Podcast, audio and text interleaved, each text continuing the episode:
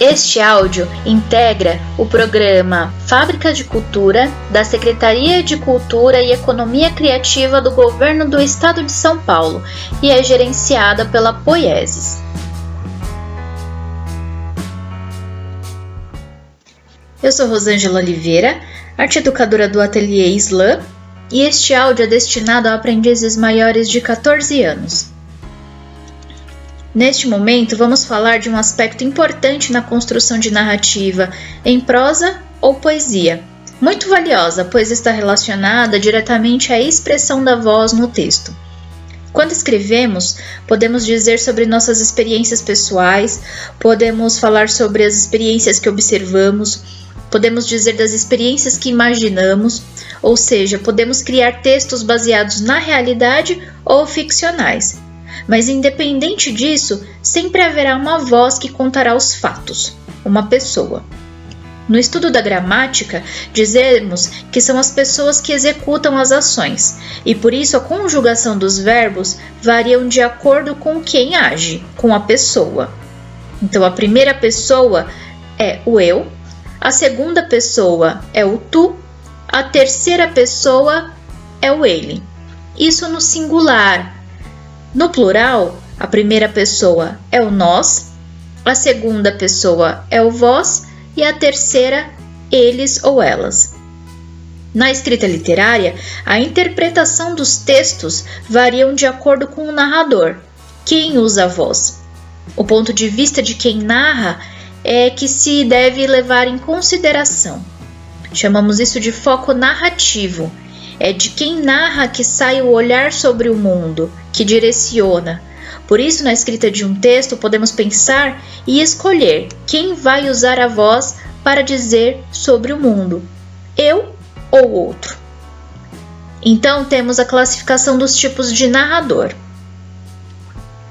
Narrador personagem é aquele que conta a história e também participa dos fatos narrados, está envolvido na história. Essa narração é feita em primeira pessoa, por isso os verbos vão concordar com ela. Eu fui, eu subi, eu participei, eu chorei. As ações acompanham a pessoa que as executa. Eu vi, por isso digo que vi, do meu ponto de vista. O segundo tipo de narrador é o narrador observador. É aquele que observa os fatos, mas não participa. A história é narrada em terceira pessoa e os verbos acompanham a pessoa. Há um distanciamento de quem narra, por isso não há envolvimento. O dia estava nublado e Maria caminhava pela calçada. O terceiro tipo é o narrador onisciente. Esse narrador é o que conhece tudo sobre a história, todos os personagens, inclusive seus pensamentos. Ele sabe porque os personagens agem de determinada forma, ele tem uma visão ampla de tudo. A narração também acontece em terceira pessoa, mas pode ocorrer do narrador entrar na mente de um personagem. Neste caso, a narração passa para a primeira pessoa, já que se trata dos pensamentos de uma personagem. Até aqui falamos sobre a voz que narra, mas existe um aspecto que acompanha o tipo de narrador, que é o tipo de discurso narrativo. Podemos dizer que é a escolha feita pelo autor sobre o modo como as vozes serão trabalhadas no interior da narrativa. Temos o discurso direto, quando o narrador, independente do tipo, se afasta da narração e passa a voz para a personagem. O personagem vai ter fala no meio do enredo. As falas são apontadas por pontuação, uso de dois pontos e travessão e também verbos descende, que são aqueles verbos de elocução, como falou, disse, perguntou. Então, um exemplo.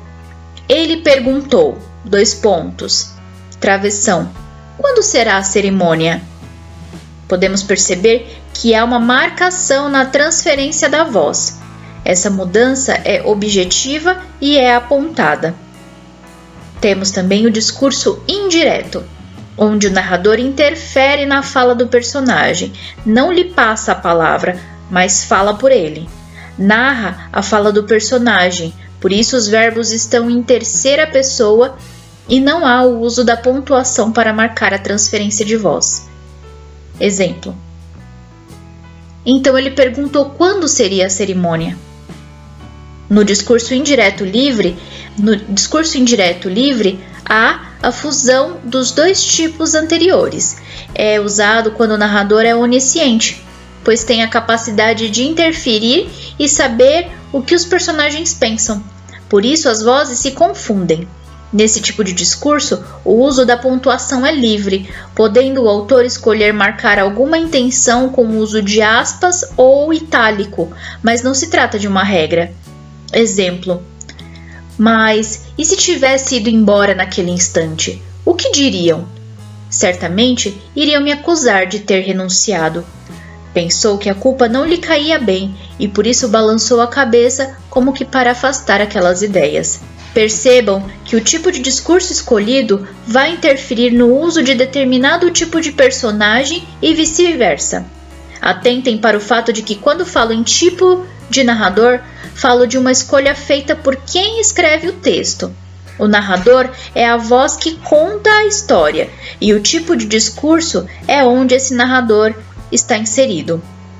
Como exercício, proponho que escrevam três trechos de textos. O primeiro, onde o discurso direto e o narrador personagem serão usados. No segundo, o mesmo conteúdo será adaptado para o discurso indireto e narrador observador. E no terceiro, ainda, o mesmo conteúdo, mas em discurso indireto livre e narrador onisciente. Experimentem fazer essas transições. Para a semana que vem, nos encontramos para os retornos dos exercícios e para tirar as dúvidas. Abraço e até! Em 2020, atividades de formação e difusão das fábricas de cultura da Secretaria de Cultura e Economia Criativa de São Paulo, gerenciadas pela Poieses, contam com o patrocínio do Instituto Center Norte por meio da Lei Federal de Incentivo à Cultura.